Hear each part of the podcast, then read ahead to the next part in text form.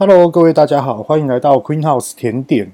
呃，我们今天来聊一个比较有争议性的话题，它会是职场上的职场道德的模糊地带。呃，我相信很多人都知道说，呃，上上个礼拜，然后就是有一个知名网红呢，然后他就是说，呃，他请人家代工，或者是说跟人家批发虾子的部分，水产类的虾子。然后他在网络上面呢卖得非常的便宜，那他也自称在网络上小小的赚这样子的部分，那导致于呢很多有关于这一类养殖类或是这种的通路商呢，每个人都哀哀叫，就说你这样子破坏市场行情啊，或者是说你这样子破坏什么等等之类的。那我们今天就来聊这个话题哦，当然我们不是因为人。去聊人的部分，我们是针对事情来去聊这个部分。OK，那这个话题它会有分成两种的种类，第一种就是消费者。那消费者他的想法就是很简单，就说我就是要买到最便宜的啊，其他的我不管。对哦，原来找他买是最便宜的，那我们大家就来找他买。那另外一种部分的人呢，他就是属于职场在这个领域的里面的。他就认为说，你这样子根本是破坏市场行情，你根本这样子就是不道德的行为，职场道德的这个部分。那我们今天就来聊这个部分。那我们现在聊一下，就说很多，其实它这个是很多的模糊地带。譬如说呢，哦，我今天去跟生产者、制造业者直接跟他下 OEM，哦，直接跟他下单。然后呢，就说哦，我今年我准备要多少的量，然后打我的品牌，或者是说你的品牌，谁的品牌都没差，我就帮你卖。那你这样子总共，我这样跟你买这个量，这个的价钱到底是多少呢？那我从中获利又可以多少？然后我来卖给末端的消费者。OK，那其实啊，在职场上面呢、啊，我们在无论你是在市场。还是在一些生鲜超市等等之类的，其实它都有一种就是平均的价钱，就好比说米的价钱，米它是国粮署所掌控的，所以说呃很多的，譬如说我们的农会、我们的农委会这些之类的，他们都会去控制这些价钱。简单的说，就是由政府相关的单位呢，都会来去哦控管一下，譬如说菜类、米。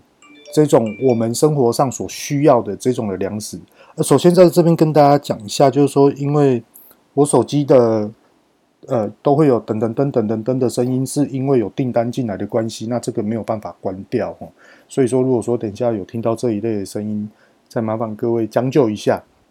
那我们继续，都有一些政府机关来去掌控这些价钱。那其实牛肉、猪肉。还是什么鱼类啦、海鲜类，其实都大概都是走这种方向。就说哦，我们一样都是卖水产类的，可是呢，我的价钱都差不多平均跟你一样。那你也不可能说你拿的价钱会非常的便宜，或是非常的优惠，然后来去进攻破坏这个市场。其实是很少会遇到这种状况。可是他这一次这次的网红呢？它带来的冲击力是非常非常强的。怎么说呢？他直接在网络上面公开说他可能赚多少钱，然后这个的水产类呢，呃，就是大家都一定有添加什么样的一个一一种什么化学成分也好，还是什么药剂也好，其实我也不太了解。那就是说大家都有在加，可是他讲的这句话，其实影响到很多水产类的人。为什么呢？各位大家知道吗？台湾有一个养私募鱼，养到欧盟认证，你要欧盟认证是很很难的一件事情。那很多的，比如说欧洲的国家、海外的国家，它的私募鱼就是专外销给海外，它也有在台湾作为内销。那很多呢，高级的餐厅，通常都是米其林一类的，都会跟他叫货，那他就会出货给人家。那如果说今天这个议题影响到他，那他创业的初衷不就被生活周边的同业者给受影响了？是不是这样？当然啦，也许说啊，我的消费者很稳，所以说，嗯，我欧盟认证，大家吃过了，一定都相信。当然这是好的，可是没有必要这样子去恶性破坏这个市场。再来呢，另外一个话题是什么？我今天如果我今天要削价竞争，第一个必要的条件，人家没有道理来去说你的话的这种条件，就是你自己也是生产者。就例如说，我今天做 Queen House 发式手工甜点，我今天生自己生产的夏威夷豆酥，我今天我要卖一百块，我今天我要卖一千块，因为这是我自己研发的，这是我自己品牌的事情，经营管理的问题，我不会去得罪到其他的同业者。就例如说，现在的呃，譬如说蛋黄酥好了，中秋节快到了，其实蛋黄酥它的内馅，我们就有关于譬如说奶油。面粉、鸭蛋等等之类的红豆，其实它在台湾，你再怎么买，它的价钱就是这样子。所以说，成本每一个同行业者拿到的成本都大同小异，真的是大同小异哦。如果说你说今天一个很大型的一个制造商，他一个月的生产可能要十几万颗，其实它的成本也差不多一样。为什么呢？鸭蛋它是一个市场行情价。你在多少的量给他，他也只会最低价钱给你，因为他已经下不去了。那你说面粉，你面粉，你每个，譬如说我一天我可能要用到一顿好了，那你一个月你就三十吨，可是你三十吨跟你一吨买的价钱会一样吗？我跟你讲一样，真的是一样，因为这个食食材的市场行情就是这样，当食材商他降价了，那同等于制造商他赚什么？除非说，哦，食材降价的原因是因为制造商他的获利增加，那他可能就是要分开。其实这个是一个循环，一定是这样。那他这次的这网红，他这次所带来的影响，我是觉得有几个点是比较不好。对，那跟跟大家做一下分析，就是说，你要卖的比人家便宜可以，那你是用什么样的立场来去卖？你今天你也是跟跟厂商下单出来卖，那通常这个的厂商也不是只有你跟他批货而已，是很多间的厂商跟他批货。所以说，你是不是要做一个道德上的去知会一下，或者是去探讨一下这个市场行情？那你这个网红他自己去卖这个水产，他也不是自己本科系出来的，他的主业也不是做这个。那你给人家的感觉就是，哇，你来乱呢，你请假来乱呢，啊，你公开，然后你又讲这些有的没有的，然后影响到人家真的，比如说有一些 ISO 认证的 HACCP 认证的一些养殖业者，然后到最后你一句话，全部一颗老鼠屎坏了一锅粥，是不是这样子？人家可能也好不容易，就是说啊，台湾就是要把这个的 MIT 把把它发扬光大。让我们可以接到未来更多的订单，海外订单是不是同等于这样子会受到影响？而且它的流量又非常之大，那看的也不是只有台湾，也可能是新加坡、马来西亚、日本等等之类的。那他这样讲，那其他的那其他的业者未来要怎么去跟他的顾客解释或是教育，是不是要重新来过？所以说，我觉得这样子做是非常非常。不对的，他就有等于同等于怎样？如果我今天呐、啊，我今天我开一间健身房，譬如说，哦，你现在开一间一个一一个健身房，你的会费多少？我今天我就是跟你拼，我就是跟你拼对价，我砍半砍半价，我也要去请国际上很厉害的，呃，譬如说教练来，然后呢，这不是我的主业，我起来加软呢，我乱乱的我有照啊，是这样道理吗？好像不是吧。对啊，应该是呃，我们的主业是什么？我们好好去做好这件事情。就例如说，我现在有 Queen House，OK，我把 Queen House 做好，把产品做好，哦，服务做好，这样就好。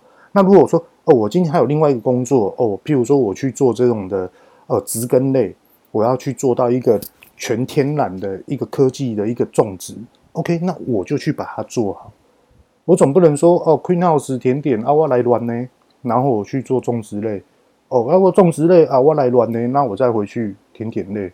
其实不是这样子的，你已经很赚钱了，你不能，你不应该再这样去破坏市场这种的道德或是这种行情的这种的行为，除非说什么，除非说你的健身房真的比人家更有优势，那你要怎样不断的再去进步，而不是说我今天就是要怎么样，我衣服对你衣服卖得很好，你只要一出来，我相信你是一个很厉害的一个行销网红人员。可是真的有时候要去为对方去设想一下，为什么有些人哦，我们。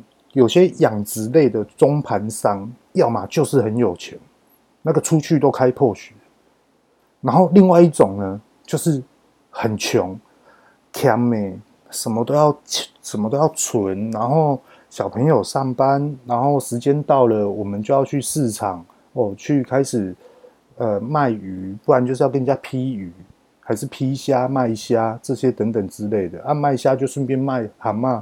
啊，蛤蟆贵的时候要自己去海边捞，对不对？所以说有时候要去思考一下。有时候我是觉得，他真的要走到市场上面看一般的消费者跟一般一般的店家，他们到底是怎样辛苦来的。真的，我觉得很多事情通通都是要同理心。我在这边呢，再多举一个例子分享给大家听看看。呃，前几集我有说到，就是说，呃，我有朋友在澳门，然后。老公呢是在澳门当警察，老婆是在澳门当老师。OK，我就举这个例子给大家听。他说呢，当初他老婆诶想要自己再去开一个副业，开甜点店，然后要我们把一些技术交给他，让他去开。那当然啦、我们是 OK 的，因为我们也认识很久了，也知道说对方的呃，对我们双方的信任都有建立起来，所以说我是觉得都 OK。那看你要去那边单卖什么样的甜点？OK，好，他就开。那开了之后呢，过了没多久，我也忘记几个月之后，他就直接打电话给我，就跟我说，他们那一条街上突然开了一间甜点店，然后号称呢是从日本来的，可是他们怎么看都不像是日本来的技术，他们感觉很二流，就是很不专业的意思。结果我就跟他说：“那也没差啊，那你就继续卖你的。” OK，我现在就要来跟大家分享这件故事哦。这故事影响就是那种职场道德的观念非常重要。那时候我朋友呢，他也不想理他，然后什么都不想理他。当然他在澳门当警察，其实各位大家应该都知道，在其他的国家这种的身份地位可能会有有跟台湾有所落差的这种地位哈。那我们这就不谈。那结果这个人呢，他也不是澳门人哦，他是台湾人去开的。结果后来他开的那一间的甜点呢，他自己说哦是日本来的，OK 好，他就开。结果很多澳门当地者跟，因为澳门的当地者就会去给他评价。那当然了，观光客去看了他的评价，不见得会去跟他买，那直接来我朋友这边买。好，故事就来了。结果后来他越一开始开的时候，生意很好。开了不知道多久之后，生意就开始走下坡，一直走下坡，变成是我朋友的店大排长龙，他的店呢完全都没什么客人。结果他另外那间店，他就去打了 Facebook 的行销，然后打了 Facebook 的行销呢，又说啊，如果说呃顾客不来的话，那他就怎么样啊？然后他现在生重病啊，可能我们要关门啊，什么样之类的。好，然后其实我自己。后面我都会去看一些有关于这些的相关的动作。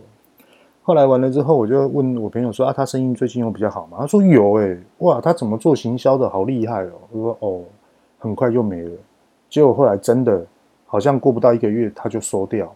收掉的原因是因为他身体不好。OK，结果他说他得了重症，得了重症之后，那一年的年底又开了。他又开店了，他又出来又继续开，说他的重症好了，这些等等之类的。结果后来开了好像三个月吧，就真的关门了，是真的倒了。为什么会这样？跟大家讲，嗯，他去跟很多去那边观光的在地客说，呃，我们的甜点是最好的，呃，我们的甜点是怎么样的？哦，你不要去那间店吃，你不要去怎么样，去什么斜对面那一间吃。OK，结果后来他万万没有想到说，澳门人，所以他今天我想要来买你的甜点，就是想要来享受你，我根本不想要听你讲这些八卦啊！你跟我讲这些干嘛？啊，我最讨厌人家讲这些，你讲这些，我以后一定不会来。一样职场道德，结果害的是自己。然后还有一次更瞎的，我朋友告诉我的，说我朋友呢，他的朋友也是当警察，那他想说去那边买看看，刚刚好路过，带朋友去那边玩。结果后来他又听到老板在那边讲说：“你不要去斜对面那间买，那间哦甜点我们的比他好，这些等等之类的，就讲这样风凉话。”这样，结果那个警察就直接跟他讲说：“你知不知道这间店是我同事开的？你知道他在做什么吗？”说我不知道他在做，他是在这边的辖，就是他是在这边当警察，那他老婆开的啊，我认识他很久了啊，我今天是来这边新就看你的甜点蛮精致的，想说来买看看。可是你这样讲，我以后不会来。对方是这样回复他。那老板当下他的想法是什么？不晓得。可是我只知道说，在海外很竞争，那竞争到会这样子，嗯，真的。那我也有看过，聊一些海外，我去海外看到一个市场。呃，有一次我去香港，这也蛮好玩的。这真的是街头格斗。怎么说呢？那时候我们就想说，吼，去吃那种烧，去香港吃烧腊饭。就香港啊，那时候其实蛮反，就是蛮反对大陆人的。就大陆人可能态度比较果断、直接这些之类。然后去香港呢，就直接说我要这个，我要那个，怎么那么久啊？怎么那么慢啊？结果后来呢，店家的老板娘很凶哦，你给我出去，我这边不欢迎你，怎么样？你给我出去。结果后来那大陆人，我就是不要，我排队排那么久，我就是不要。结果后来里面拿菜刀在砍肉那个人拿菜刀出来，你然后在那边比，你给我出去。结果那个大陆人真的吓到，然后就默默走出来。结果女的老板娘不爽啊，就说你干嘛这样子骂人？对啊，我们又不是服务不好你怎么样之类的，就骂他大陆人。结果两个女孩子就在街头打起来，互相拉头发、打打巴掌啊，还拳头啊什么的。对啊，然后那时候我在旁边看到是警察还没有来，那我就想说就路过这样子。其实很多很多这种有关于个性上跟情绪上哦，还有一些道德上的观念，我觉得在创业者这边真的需要多去思考一下跟衡量一下。也许也有人会想要知道说，OK，那所谓的职场道德。那有关于我自己会怎么做，我就举一个例子，非常普遍的一个例子，这也是蛮好玩的。呃，有一次我们那时候在赶订单，结果后来突然接到了一份订单呢，是说我们要欧木欧木的生乳做的蛋糕。结果那时候我们是真的没有时间做，而且食材是真的是就快没有了，也不太敢接。结果这个顾客呢，他说：“拜托，就是小朋友呢都从海外回来，那刚好奶奶生日，那想要给奶奶吃健康的，所以说我们就选择欧姆生乳去制作的蛋糕。那我们也都吃过，就是比较不会这么甜，而且很顺口这样。那那时候我们就想说，好吧，那我们莫妮卡那时候就跟我说：，哎，不能不接呢，还是因为我们已经熬夜在制作了。”那真的是做不出来。后来我就跟他说：“你先把它接下来，我去想办法。”然后后来莫妮卡就说：“真的假的？真的，你去跟客人说，OK，我会处理好。”结果后来呢，莫妮卡又说好。然后我有跟客人，就那时候莫妮卡在跟客人聊留那些的，呃，比如说订购电话啊、贵姓啊这些的时候，我就直接走去外面，我就跟顾客讲说：“呃，小姐是这样的，我会接你的订单，可是我没有办法制作。”然后他也是很紧张，他说：“那怎么办？那这样子你怎么接？”后来我就跟他说：“呃，我知道台南也有某一间很厉害的甜点店，我叫露露丽丽。那他们呢也有在使用日本欧姆的生乳。那我会去那边请他们帮我们制作。那我会叫他就是做一个上面比较有装饰的。那我就跟他买一个镂空的一个蛋糕回来，然后我再帮你做装饰，这样可以吗？”可是我一定要诚实的告诉你，这一颗蛋糕不是我们做的，是露露丽丽做的，这样子你可以接受吗？这样，那当然啦、啊，顾客也说哦，露露丽丽哪一间呐、啊？说哦，就是在哪一条路啊，府连路啊这些之类的哦。然后他说好好好，谢谢你，谢谢这样。后来我就马上打电话去，就请莫妮卡打电话去给露露丽丽说，我们要一个欧姆哦几寸的这种蛋糕，那就请他制作。那我去取货的时候，其实那时候我们没有表明说哦，我们是 Queen House。那我是去的时候，老板娘出来，我就跟她说哦，老板娘不好意思，这次辛苦你了。那其实是这样的，因为我就把全部所有的事实告诉她。那也有在特别的交代说。我今来跟你订购这个欧木蛋糕呢，我有经过客人的同意哦，OK。那客人呢，我有跟他详细的解说，露露丽丽哦，也是使用欧木生乳哦来制作这个蛋糕，所以说这个客人也知道你们，所以说呃，请老板娘就是放心这样子。那我们会拿这一颗回去装饰交给客人。那其实老板他也是很开心。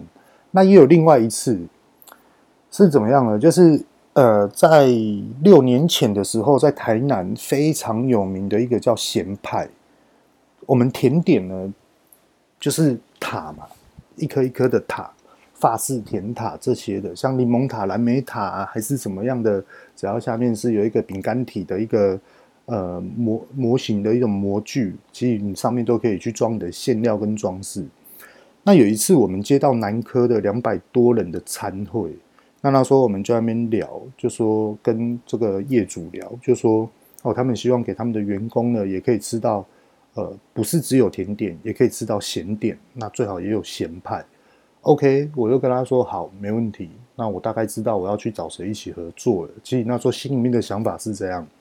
那那时候我就直接去跟那间店家老板就说，也是一样，先打电话，莫妮卡打电话给他说，哦，我们一次要两百颗的咸塔。然后那个老板娘也觉得莫名其妙，真的还假的？她说：“呃，是真的。那我们可以马上汇汇款给你，看你是要先收定金，还是说全额付给你？可是全额付给你，你一定要给我们一个收，就是一个依据的一个单子。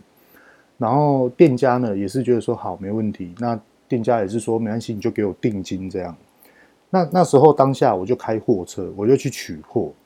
我那时候店家还来还没做好，我跟他说没关系，你慢慢来。”我等你，我时间有去给他增加，就是我有就是呃预备好，就是有多一些预备时间呢、所以说我就跟他说：“你慢慢来，两个小时够吗？” 那时候他说：“可以，可以。”因为那个店家也是希望说他制作两百颗，这两百颗也都是新鲜现做，他不要冷冻出来再微波的这一种。OK，我就跟他说：“OK。”然后我我就等他嘛。然后其实那时候也蛮好玩，我就说：“要不要我帮忙？”结果后来老板娘她就出来，她就边做边讲，就说：“诶，你们为什么会订两百颗？”后来我就把全部所有事情告诉她：“哦，我们是什么？我们是什么店？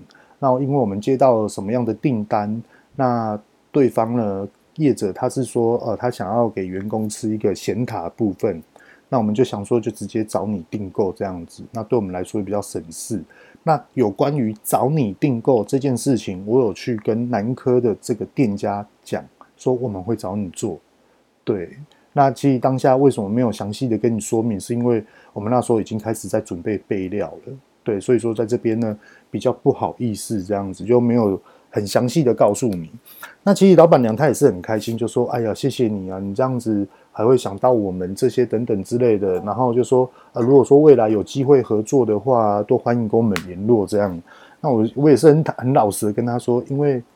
接到这种案子吼，都是呛死呛死，并不是每个月都有，或是每年都有。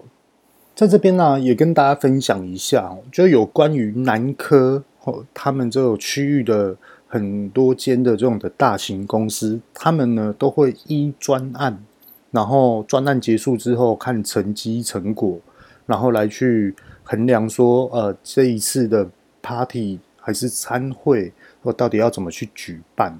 那通常这个专案都是两年一次。那他这种的专案呢、不是一般的作业员哦，他这种的专案都是研发人员或是很高阶的技术人员，专门在做开发的这个部分，或是一个配合厂商的一个研究报告的一个研发。那通常都是两年一次呢，然后他们就会说，呃，我们要围绕就是这些的技术人员，然后办一个比较丰富的一个餐会。然后，给他们这种围绕，其实是这样来的。那其实做男科也不是只有一次经验啊，对。可是那真的是会爆肝，因为跟大家聊一下哦，就是说男科他们如果其实也不要说男科，你只要接到说哦，我要做百人餐会，哦，我今天我要做一个结婚的一个餐会，这些等等之类。假设说哦，结婚餐会，它这种场合，你第一个你可以先问顾客，就说：“哎，你预计有几个人？或者是男科呢？你预计有几个人？如果他今天跟你说两百人，那你知道你要准备多少？你就要准备三百份。两百人哦，你就要准备三，也就是说你要多增加百分之五十的量出去，因为你一定要保证他们每一个人都吃得到每一样的甜点。那如果 Podcast 的听众里面呢，有关于是做同行的，或是你准备呢要去南科这个部分呢，科学园区这部分去接大型公司的这种餐会的话。可以分享一个我自己个人经验，就是要特别注意的一个环节是什么？有两个。第一个呢，就是不要出杯装的东西，或是袋装的东西，就等于是什么？比如说布丁，布丁它就是一瓶一瓶的，然后一罐一罐的，或者是说，呃，我今天要出一个比较特别的水果树，提供他们的这种的餐会的这种餐点，那你可能就把它做成一瓶一瓶的。我跟大家讲一下哦，如果今天是这一种的啊，它会变成怎样，你知道吗？你会莫名其妙感觉，诶，为什么布丁这么快就没了？不可能啊，也才来五十几个人而已，才出没多久，为什么布丁马上就没有？那你再仔细去观察，你知道发现什么吗？因为就是因为好吃或是稀有，他每个人口袋就左边塞一罐，右边塞一罐，左手拿一瓶，右手拿一瓶，就直接走回去办公室。都是这种状况，然后后来导致于后面进场的人，他们要吃都没有了。所以说，不要去出袋装啊，或是瓶罐的这种的餐点。那第二个要特别注意的是，呃，千万不要去想说我要现场制作，我要现场现切给他们吃。我觉得没有必要这样子去做这个服务。为什么呢？因为你会更忙。在忙的过程中，你的品质一定会失去掉，因为像他们这种园区里面，哈，有些人他们是真的去抽空来这边拿一些餐点就回办公室吃了，他们不会很休闲的，例如说在咖啡厅哦，我要点餐，等多久都没关系，没有哦，他们就哎，我要这个两份，好，OK，好，赶快给我，然后咻，人不见了，回办公室，可能一边作业一边吃，都是这种状况。所以说，千万不要去做现场现切啊，或是当场料理的这个部分，或是说餐会哦。OK，这两点一定要特别注意。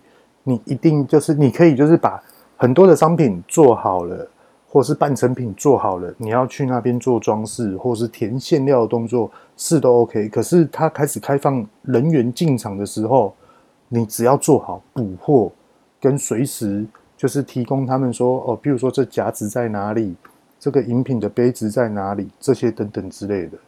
嗯，你们知道吗？我们到最后做这种餐会，我们有特，因为人真的太多了，也很怕说，也不是不怕他们吃，是很怕就是到最后都浪费。怎么说呢？譬如说饮料，每个人喝喝喝喝杯子哦，就剩一半，然后人就不见了，然后到处都是杯子，全部都是一半。各位大家知道吗？那个是真的很浪费哦。我很少看到有人真的喝完把垃圾丢掉的。所以说，我们去把那种，我我们不是有那种饮料，然后它有那种水，就是那种水龙头，有没有？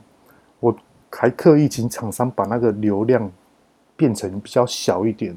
我宁愿让他们去排队，慢慢的去装这个饮料，你一定会喝完。然后呢，就有关于婚礼的餐会。这种庆典餐会啊，他会发现到什么样的事情？就包含一些艺术展的餐会，还是一些音乐厅的餐会，都会发生这种现象哦。呃，就例如说，有些呢，他的 sense 比较高，他的水准比较高的人，他就会吃他刚刚好的量，然后呢，就带回去他座位，然后一边聊天慢慢吃。吃完了之后，看看还想要吃什么再来夹。可是另外一群人落差很大哦。另外一群人就是准备好袋子，就是一直装，一直装，然后装的乱七八糟的。因为那甜点的馅料，譬如说柠檬馅，譬如说卡士达，然后就滴到整个袋子都是，流的整个都是，就是有这两种。所以说有时候都要特别的控管。那我自己去控管的方式是，只要是那个时候我要直接出场来去服务这些群众的时候呢，我就会多派人。就比如说一个人，你就是要去多看这三道菜还是三道甜点，因为我们有出汉堡跟三明治，还有一些小型的一些西式的马卡龙、咸式的马卡龙，然后我们就会去。呃，教育客人就说，嗯，我们吃完再加，后面都还有，我们随时都补货。对对对，就类似这样子，就好好的跟他们沟通。所以说要做餐会哦，一定要特别注意到这几点。好，刚刚呢有关于就是题外话讲太多了，那我们现在把话题拉回来，就例如说批货商啊，OK，那我们现在就来聊一下制造商。其实制造商为什么要放货给批货商？其实就是要想要得到最大的这种量量体，这样制造商才会赚钱。而且制造商投资的成本一定是远远超过批批货商。怎么说呢？例如说，我今天有 Queen House，我假设说啊，今天我要批货给别人，请问我要准备什么样的角色、跟定位、跟准备，我才能去供应给他们？第一个，我一定要自动化。第二个，我一定要自动包装，我才有办法去批货给他们啊。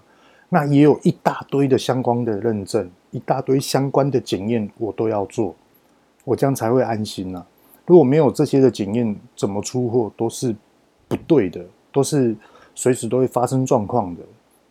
因为在法律上的问题，没有办法得到你自己的保障啊。所以说，我们现在就来聊。到底要怎么样的角色定位？为什么厂商啊，就是会这样子放货，然后到最后，呃，末端的售价会不一样？其实这就是要看批货商的职场道德。为什么会说是批货商的职场道德？跟大家讲一下哈，有关于制造商他们常常会碰到的一些很大的一个问题，跟随时可能订单被取消的一个状况。